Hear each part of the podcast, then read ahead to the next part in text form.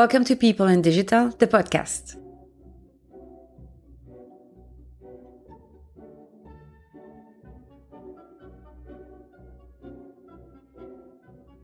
My name is Amélie Berens, Customer Experience Consultant.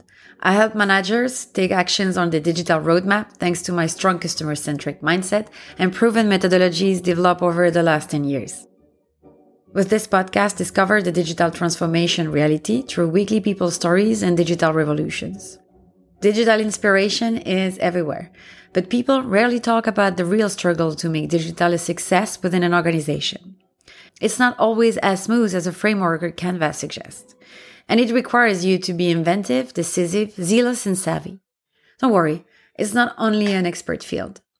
Digital is not only about technologies. It's people working together, people learning together, people changing their habits together on a very steep learning curve. You can have a positive impact and start to boost your digital journey right now. It's always a good moment to start.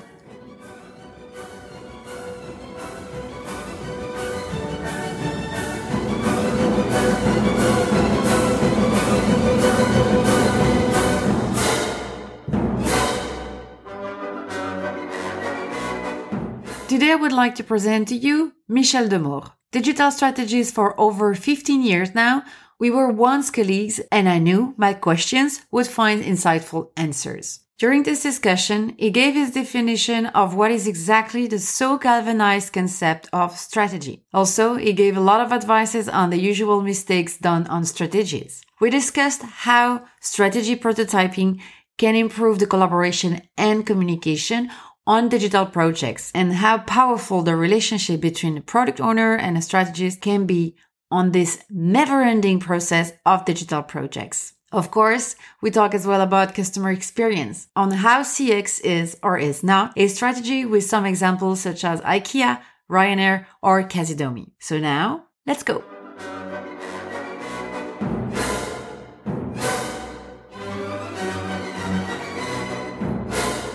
Thank you, Michel, for accepting my invitation. My pleasure. I would like uh, to start with a yeah a presentation. So, could you please tell some words about you? So, hey, Amélie, um, thank you for uh, inviting me to your uh, podcast, People in Digital. Um, so, my name is uh, Michel Demour. I'm a consultant in digital strategy for 15 years now. Um, that's quite long in internet terms because um, when I started in 2006, there was no iPhone, there was no Facebook, there was no GDPR cookie banner. So I've really witnessed live the the rising complexity of uh, the digital landscape. And so we met, I think, around 2010 at Emakina. Yes, when I just started my career, indeed. and you just started. Um, so um, before then, I worked at an internet service pure player. Then I worked for eight years as a consultant in strategy for Emakina, Emakina Group. Um, and in 2015, uh, I co-founded Rise and Shine, a marketing automation agency specialized in Selligent and Salesforce Marketing Cloud which uh, was sold to a bigger digital group after five great years. So these days, uh, I'm setting up digital strategy programs at a couple of pretty traditional companies uh, listed on the stock exchange. And the, the ambition is to take uh, digital strategy to the boardroom and really focus on the companies where the management team is committed and committed to invest in digital transformation. Um, I, I, hate the term, uh, the buzzword digital transformation, but I haven't found any other term for it. yeah, I'm with you with that. Uh, that's yeah, that's the word we have to to to, to put somewhere. Uh, because that's going to be uh it's part of our job but that's not my favorite neither but that's yes. still a trigger huh, in the conversation clearly let's agree to use uh, human language as much as possible yes then you got yeah, you got uh, to my heart with this. So uh, let's let's do that for sure. Uh, so I have one uh, first question um, for you. It's can you, with all the experience you got, can you give me the three main mistakes digital strategies makes when they start a new strategy, a new project? Yes, so I, have made a lot of mistakes, uh, so I can give a, a lot of examples. Um, but first, I want to clarify the um, word strategy. Yeah? So, what it means to me, simply, actually, it's an, an assessment of the situation and to look at the difference with the ambitions of a, a, company. So you look at where does the company want to go. Sometimes they need some inspiration because they don't know. They they know they want to invest in digital, but they have no clue. So you kind of um, give them the opportunities that technology uh, and media are offering uh, today. Um, together, you select some priorities. Then you go back to your desk as a strategist. You make a planning, and actually, that uh, long-term planning then results in projects or briefings that needs to be spread over several channels, teams, and, and projects. So I think an assessment followed by a planning is a bit um, what covers uh, strategy or digital strategy. Thank you for that clarification because sometimes you feel like you're just surrounded by strategists, but of course, we cannot do all the same job at the same time. So now it's a very clear uh, start what we're talking about when we talk about strategy. Thanks. Yes. um, and I think um, if I go back to your question, so what are mistakes that uh, strategists make is they're very ambitious and they so they have big powerpoints big plans big ideas. Um, but as a strategist you need to be micro ambitious. So it means that uh, you set very high ambitions but you need to appreciate the small wins because a strategy means that you are taking risks, that you are changing an existing way of working. So there's a lot of things unexpected on the road and you need to celebrate every small win you you have and that's something you need to um, to keep the um, the faith and to continue. And you also need to convince the people around uh, the table that small wins are important to go to uh, the big idea. And that's really one of the challenges uh, to not lose faith in the big plan while you are fighting those those daily fires, those uh, small hiccups. That's uh, the first um, advice I would give. Be micro ambitious, so appreciate every small win. A second uh, advice I would give uh, when we go to uh, events, you always see uh, Amazon and Netflix and Apple examples, and it's it's nice, it's inspiring. But Belgian companies don't don't work like that. So you need to be as a strategist a lot more relevant, a lot more down to earth, pragmatic for the Belgian way of working, for the uh, the national way of working. We don't have the scale that these US companies uh, have, so it's important uh, there to to take into account the the reality of of our nice companies that we have in in Belgium.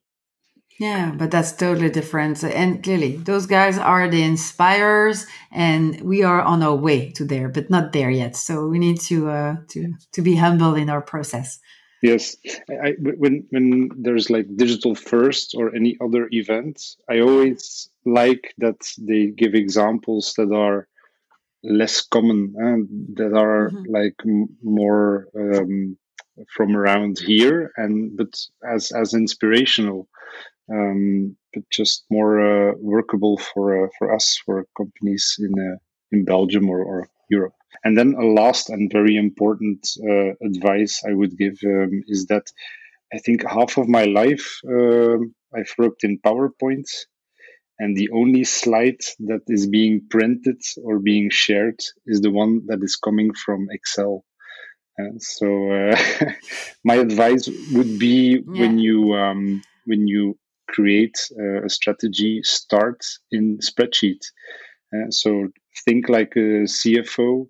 Um, everything that is in numbers will resonate a lot more with the top management, um, a lot more than the fancy slides uh, you can make. Um, so uh, decision makers they they really want to see and discuss uh, spreadsheets um, and i think that's uh, one of the mistakes that's most made that at the end of creating this powerpoint deck with great ideas there's not really a translation into numbers or a business plan or a case and actually my advice would be start with um, a spreadsheet and put your ID in numbers. So uh. Be micro ambitious. Yeah. Um, don't uh, try to copy US and start in spreadsheet. It's pretty boring as a advice. that sounds less sexy than the image I had about strategy for sure. But uh, if you say it works and it makes things moving forward, I won't believe you. Yeah, but uh, that's sure it's not. It's not my thing to start with spreadsheet, indeed. um, it doesn't need to be a big spreadsheet. Eh? It just needs to follow. Yeah, keep it simple. It need, just need to needs to show what are the the things I'm after. Is it uh, revenue? Is it a certain KPI, brand awareness? And then actually, how do you get there? How do the numbers relate to each other? And it doesn't need to be complicated. Often, when you have to create this kind of Excel, the first question you ask yourself how big is my market for instance? How many consumers mm. are in market? With that number in mind if you have done a powerpoint you might have neglected that your your in market consumer is actually a small group and you uh, misinterpreted uh, the, the potential so, an Excel makes you ask the right questions. It's it's strange to say, but that's the reality. Yeah, and you bring you bring as well uh, tangible elements in your strategy. Uh, it's not that you're saying that PowerPoints are not relevant anymore, because I think most of people would be sad to not receive any slides, especially after a presentation. But now it's just starting with Excel sheet uh, will help you to bring tangible elements since the beginning. So you cannot just take you know, take path or just go down to the rabbit hole with a crazy story that is not relevant for your client, for example, yes. your product. And and you see. Okay, I got you. You see that right. the slides with the Excel sheet it will uh, stick and uh, it will be discussed uh, a lot more. Yeah, this one you know it will be shared and not uh, fall somewhere into a server that nobody yeah, is well. watching anymore. that it, yeah, that I know the feeling. All right.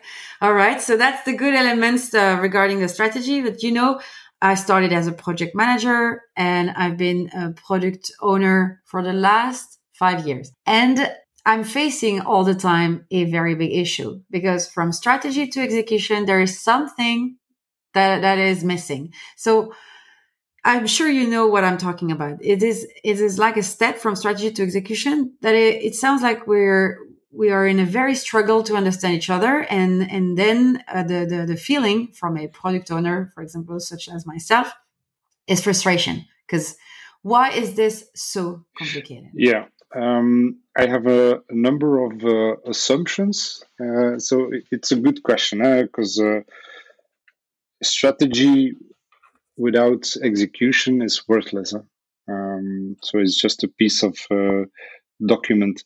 Um, so the first thing um, in my experience is um, a strategic planner is another person at an agency or at a company than a project manager. So you are talking about a different person conceptualizing the idea and the how, the why, and then another person executing and following up.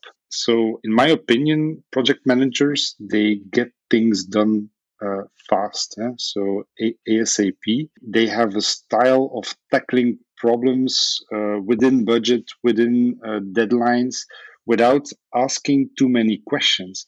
And that's where uh, a strategist typically is very slow. They are going to question everything. And they are even going to question the question. So, is this a good question to ask? And so it's quite pretentious. Eh? Uh, strategists they they they even say to companies, "I think that the briefing you gave us uh, is wrong. Actually, you're looking for something different. So you're you're challenging everything and uh, turning everything around." Which of course is like a very abstract and slow procedure that is very different than the tactical pragmatic approach of a project manager. So what i'm saying is that there needs to be a good alignment between those two profiles. A strategist needs to think like a project manager when he's like coming to the next steps. It needs to be very concrete on what needs to be done and the other way around, and that's also something I don't see happening a lot, project managers, because they, they execute and they see where the strategy is wrong or not working, they need to give feedback to strategy like this is something that in reality is impossible of course they need mm-hmm. like the room and the, the time to to make this kind of feedback loop and that's not often possible. Eh? So project managers are always on the run, and yeah. and like giving feedback to strategists is not at all the priority because there's no deadline to that. But I think that's an, an, an improvement point for uh, agencies eh? to have these strategic planners and project managers to have them align a lot more so they kind of meet in the middle at some point. Yeah, yeah, that's clearly not the same pace, but that's true. Uh, never get the chance to re- revisit with the strategist the uh, the approach or the strategy that have been uh, validated. And so, yeah, it's not an iteration process at all. I think, uh, in my experience, strategies are, are settled, and then we need to run through uh, for months, maybe for years, and it's not revisited uh, while we are we are uh, yeah speeding uh, uh some projects uh, in parallel uh, yeah so i think eh, we need to to uh, to build a bridge there that is not existing at least in companies I've, I've been yeah. working for so. and and and that's why i like the word so what you said is iterations um, and i think that's very mm-hmm. important to plan upfront so that you have like a review of the strategy for instance, every three months. And you kind of create that room and and and create um, like uh, some uh, time to do this. And I like the word strategy prototyping. So it's not written in stone. It's not the strategy for the coming three years. It's just a plan, and you prepare to replan every three months based on the feedback of the market, the feedback of the teams, the feedback of the, the project managers.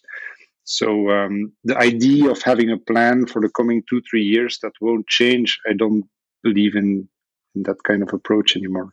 Yeah, but with that, I see all the doors open to uh, to uh, collaborate with project management, for example. Then, if it's a three every three months we have the chance to sit together, it makes sense. Yes, clearly, and, clearly. and um, it won't happen unless you you plan for it. If you need to plan to replan. Yeah, I see. No, no, you need to set that in a, a new habit, a, a, recurrent meeting, some things. that we know that day we sit again and we discuss the same topic yes, with new and, elements. and we can we cancel the, the elements in the strategy that that won't work, or we see that that it's not uh, working as we we planned for it.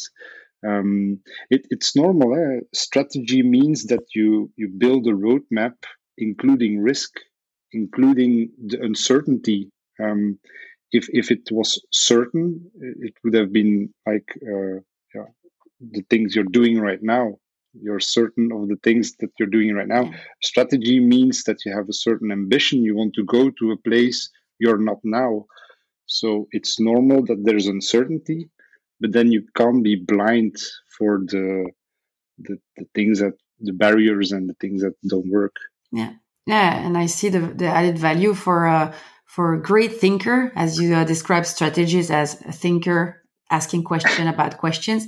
If you can have that kind of profile on on project every three months rethinking uh, the issue that the project manager is facing, for example, oh my God, that would be very helpful because uh, the project manager is already over, overwhelmed. And that's why he needs to sit again and see how we can move forward. So that's a very powerful uh, duo. Yes, I think so. Um, so I, yeah. I don't think it will get less complicated, um, but I mm. I do think we can tackle the complexity um, by um, yeah. communicating more often on uh, planned moments. I like your way. Yeah. no, that's true. It's very uh, nice. I feel like, yeah, I, I want to test that kind of uh, collaboration now. um, yeah, it's uh, something uh, that we need to do, and and, and that's also something uh, we will we will discuss when we, we when we discuss what are managers doing wrong today here it's it's not creating enough uh, yeah time for people for all the different skills all the different attitudes around the table designers are very different uh, from developers are very different from uh, ux designers are very different from data scientists and and so on um, so all these profiles have different uh, backgrounds and you need to bring them together and that's what making it it's yeah. very complex huh? Uh, it's digital is not one skill only it's the combination. Yeah yeah that totally uh, i agree. Uh, the thing is after 10 years i i built different type of collaboration with all the profile you mentioned but never strategic profile. It's always uh, we, we we arrived afterwards. Like it's not interesting to get us as the other profile you mentioned in the conversation before, or at least me. Uh, I was not invited yet when I run projects. So uh, it's like uh, that the strategy is done. We close that book and we open a new one where it's actually the same book. it's, it's true, right? No, but that's why. That's uh, that's how I lived it actually. So uh, that's why I think it's very interesting. But um, do you think digital strategy is enough? And when uh, is it a good time to start uh, a CX strategy, for example? Yes. So, um, so customer experience uh, strategy. I think uh, there's a lot of types of strategy. Yeah? So you have design strategy, UX strategy. So each time, for me, there's just an as is. Uh, and you have a certain ambition and you plan towards it. So, when we discuss customer mm-hmm. experience strategy, then what you say is i have a customer experience today i don't want anymore so so i'm providing a customer experience to to my prospects or customers and it needs to change because it's not good and so you kind of create a plan mm-hmm. to to change this and so if you ask me when is a good time to think of it well it's actually uh, an essential decision at the start. Uh, for me, choosing to um, provide a better customer experience is like the first decision you should make. Um, there's this theory that there's uh, three essential things you can focus on as a company. Um, the first one is operational efficiency. The second one is customer intimacy. And the third one is uh, product innovation. Um, so when I think of uh, customer experience, I think of investing in customer intimacy. And those are typically the, the companies that, yeah, they invest in time, in people to provide a better service. Um, but if you are, for instance, uh, IKEA, um, then you are working on operational efficiency.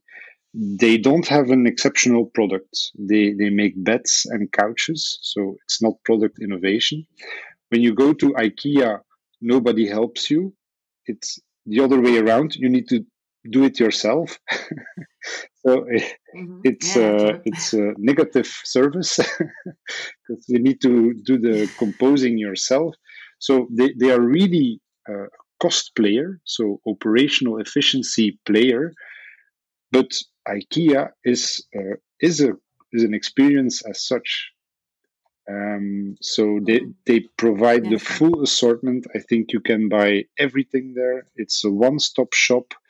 Um, you you kind of sense that is decent and cheap. It's very affordable. Um, so for me, they, they didn't invest in customer intimacy. They didn't even have a B2C website until some months ago. So it's, it's, it's really like you, you take it like, like it is. So it's a cost and uh, operational efficiency oriented company, but you can't say that there's no uh, experience. Eh? So the, the, the, there is an IKEA experience. And um, yeah, I think it's pretty popular. Um, Ryan, Ryanair yeah. as well. Ryanair has a, is a budget flight, and you see it, you feel it. You are reminded that you are on a budget flight all the time. Yeah, all the time. That's true. Another uh, example was when I uh, had to buy a washing machine at um, IHPO. So they didn't have heating. So it was like uh, in winter and they just don't put the mm-hmm. heating on in the shop. And it's to remind people like you're not spending your your money on our heating. You're spending really your money on uh, the product you're buying. In terms of customer experience that's pretty exceptional because eh? it's yeah, I'm, I'm giving examples of of where the focus is not on a wow experience. It's actually a negative experience but because it's cost cutting and because it's efficient, it still feels like okay. Yeah, I see what you mean. But I have the example is not perfect, but the service they provide is so great that I keep coming back. It's uh, Kazidomi. It's a online store where you find organic uh, product and uh, conscious product uh, for your home, etc and um, their website is all right, uh, but the filtering clearly makes me nervous. And you don't find you don't find everything you need on their website, even though um, the moment you got your uh, your order done, everything is super easy, super fast, and uh, it's delivered at home. Um, ev- everything is happening smoothly for the moment. So my experience is good, and I keep coming back. And if I get a little bit away, they got smart and smooth move uh, with some uh, coupons to get me back into the flow. And I don't feel like, you know, I don't feel, uh, well, I, I felt great about this, even though it's not perfect. And um, so clearly they put a customer experience, but on some specifics and they clearly focus on what is important getting your product at home and and getting uh, the promise in their product but for the rest can be improved. and do they uh, personalize a lot you, you think um, towards your needs or your purchase behavior not yet. I guess it's uh, because it's a rather small, uh, not rather small, but rather new company. Uh, very, uh, you know, very efficient. It's yeah, it's improving every time I go back on the website. Actually, there is something new, so they are very uh, efficient. Um, so they are not yet into uh, ultra personalization, but already got attention. They know when I don't come back. They know how to get me back. So for me, it's already better than any other actor I'm, uh, I'm having transaction yeah. with so far. Well, so, I, so, yeah. I, I, think that uh, it's a very good example. So um, they need to be operationally efficient, but they won't beat Colruyt. So um, they need something different. So the, they won't make any product innovation because uh, they are a distributor. So it's not their own products. Yeah so the only way in this theoretic framework they can make a difference is through customer intimacy. Um, so it's a good choice. Eh? They made a good choice, and I think uh, the level of personalization will only increase. Uh, so now they've already yeah. started, but I think they will uh, put more effort on that. I that's what my advice would be for them to do. It looks like it's the road they took, uh, and they even shared with their clients like, "Hey, we did that. It's new, and uh, you can try it now." Or uh, as of now, it's easier for you. Look, so uh, like I said, they really get me back smoothly into their flow every time I, I wander around. So uh, it, yeah, they're evolving very uh, greatly in this matter. I didn't know them. I'll, I'll have a look as well. Yeah, if you want, I can give you a code and you get a coupon for your subscription because it's it's a yearly Great. subscription. Maybe you should mention that in your podcast uh, notes. Yay! So I got an advantages again, a new thing to get me back into their flow. All right. Um, also, when you discuss strategy in the beginning, it was uh, you can have cost cutting strategy, uh, CX strategy, and everything. But when I think about CX, for me, I like to compare that as a its methods, and I like to compare that to uh, project management method. So something you install for the long run. It's not for me only a strategy. So I would say uh, CX strategy is something you start for sure when it's brand new, but then it's something that should last and uh, and not being uh, oh now we're gonna ch- have a, a cost cutting strategy because the market is doing this, or now we're gonna have a uh, an innovation strategy because the, the, the market is saying that. I think CX must implement itself in any company uh, as project management did years ago yes. already. So what is thought about? I agree. Yeah, it's uh, the, that choice is rooted in your DNA mm. as a as a company. Um, it's not an ad hoc decision to do great experience between uh, Christmas and um, Easter. So it, it's you you kind of invest for the long term, and of course you you start with small ideas, small projects to make uh, more uh, personalized experience and then you try to extend on that. But as well you learn that some some personalizations are for instance not valued by the market.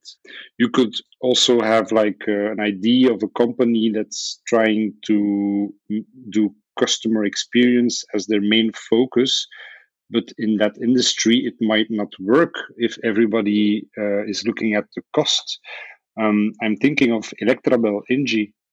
Uh, so everyone has mm-hmm. an, an, electron or electricity is the same. Uh? So like like banks, uh, one euro mm-hmm. from KBC is the same as from Fortis. So I think that uh, a bank is much more positioned to provide experiences than an energy supplier is. Um, so you see that like for Engie, Electrabel, it's really hard to make a USP out of uh, experience. Um, I don't know if you have uh, examples, but I'm, I'm as a person myself, I'm not influ- influenced by services around electricity. no. Yeah, no, it's a it's a commodity, and that's the big challenge. I'm sure that everybody working for a commodity service or product is really uh, facing the same challenge. Uh, especially when you show them the whole, you know, your big USA company or making tremendous successful uh, CX stories. Yeah, uh, then the, the the the experience is not. It's hard to get into the emotion, but uh, only into um, or at least only the, the, emotion of satisfaction, something done quickly. Yeah, you don't have to come back. They, they manage things for you. I think easy is the only thing that I need when it comes to energy and uh, cheap, of course, but that is uh, something it's quite obscure for me, their uh, pricing, but well, um, at least, at least, yeah, it's, uh, it's the thing for every commodity. You want them because you need them, but you don't have to feel something special about them, but you certainly don't want to be uh, you know bothered by them or it should not be an inconvenience yes. as it's a commodity. So that's my feeling yes and, and, and, and, certain industries will be uh, easier to add customer experience as a unique selling proposition. And other industries like those in commodities it will be a lot harder. But like um, money uh, and insurances it's also a commodity but you already feel that the one who is selling the insurance there's a lot more trust and and um, a reliability and emotion involved. But actually an insurance is just statistics eh, uh, that you're buying. So um, yeah it's uh, exactly. it's it's very dependent, uh, in my opinion, on the industry whether customer experience is uh, a winner or not. I think not every industry is open to uh, to that, but luckily, a lot of industries are emotional, and most consumers are emotional buyers. So that that's why it will always play yeah. a, a, role, uh, more or less. Yeah, um, yeah, for sure. But even a bad commodity, huh? you need to, you, you can get some emotions if you spend too much time on the phone trying to solve your problem. I guarantee you, I get emotional as well. But the, you know, you don't have to create specific USP for that. You can just work the, the process and, and uh, actually make it easy, make it faster, make it cheaper for anybody who wants to uh, to, to uh, if it's what your customer really wants or complain about. And then it's going to start to be easy for the company as well. And people will not churn and people i'm making assumption of course but the, you know you don't have to sell customer experience actually. You you sell you sell solution and then don't just sell USP, just make it into practice and, and actually make it easier, faster, or whatever you need to uh, to make to make to to to create a good experience yes. for your user or customer. True, I and I agree with your idea that uh, it's like project management. Uh, um, so it's a method. It's something you choose to invest in, and it's a long way to get to the point where you are being labeled as a, an award-winning customer experience company. Um, I don't think you can win that prize yeah. in a couple of months. No, no, no, that's not with a very shiny strategy. You start in January that you will be a, a leader in the end of the year. I don't think, especially if you have a, uh, a big history in your own sector on your own activity, product oriented or something. So, yeah, so patience is key and uh, and the long term vision actually long term vision. Yeah. And so to round up this very interesting talk, what in your opinion the three things manager always forget when building their strategy just for uh, the takeout? What they always forget it, it's something we covered that um, there's a lot of different skills around the table a lot of different mm. types of people. So never forget that communication is very important in digital projects. I think in in uh, business uh, in general, but looking at digital only, some people think it's just digital people and they talk the same language, but within digital, there's already a lot of types of people and a lot of types of languages. So you always need like um, someone who translates, communicates, and get everybody in the same direction. And I do think that's a role for project managers and strategists to to take up together. So I think that's important not to forget. Um, second one is uh, easy. Uh, I think if it's not a priority to uh, to digitalize or to to perform in digital um, area, then mm. you won't get there. Huh? So um, it, it takes quite uh, some effort. Um, and uh, what's also important, and what we discussed, is the being micro ambitions, ambitious. Um, so if you are result driven, it means that you take the time to actually evaluate what you are doing. And that's also important that even when projects have been launched and you are satisfied and your colleagues and your boss, they kind of gave very good feedback, even then you must go back to the results. What did it actually perform and how much um, more investment would we put against it? Because a digital project is never finished. It's always work in progress um, so that's why we we need to have these moments i would say every three months to sit together to evaluate the kpis we set up and to see if we are doing well or not. And mostly it will be uh, painful uh, because that, that's a because you you always expect more and that's ambition that's okay Um, there's always barriers that you didn't see coming, but then it's really the ongoing process that makes you a winner. It's not the, the perfect plan at the start. It's really the ongoing process and the, the small improvements, the everyday wins that make um, a good strategy. So uh, that would be a good conclusion. yeah, clearly. I cannot say anything after that. You're right. I totally agree. It's a good conclusion, yes. But thank you very much, Michel, for that time and for that very interesting uh, conversation. My pleasure.